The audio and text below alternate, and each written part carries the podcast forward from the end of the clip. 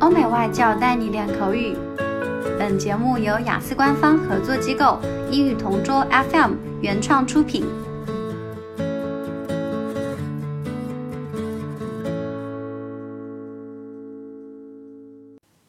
Describe a time when you helped someone.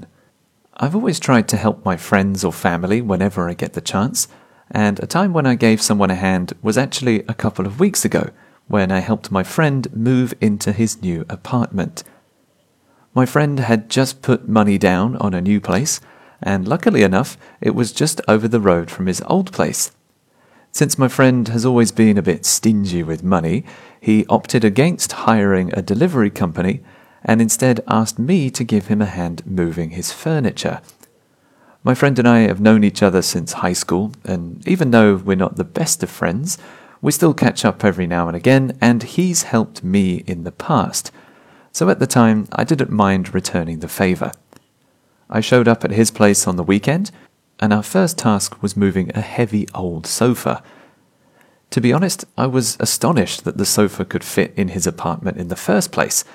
We had to actually dismantle it by taking the legs off and removing all the cushions. We struggled out of the apartment and eventually down the stairs, across the street, back up the stairs of his new apartment block, and we finally got it in his new flat.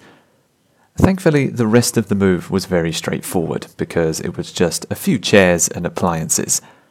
I was quite tired immediately afterwards, and my back ached a lot, but I don't mind helping out a friend in need, and although I was tired, now he owes me one.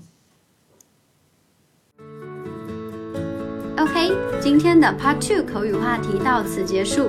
想要免费获取一到四月雅思口语完整题库的小伙伴，可以关注我们微信公众号“英语同桌”，回复关键词“口语题库”就可以啦。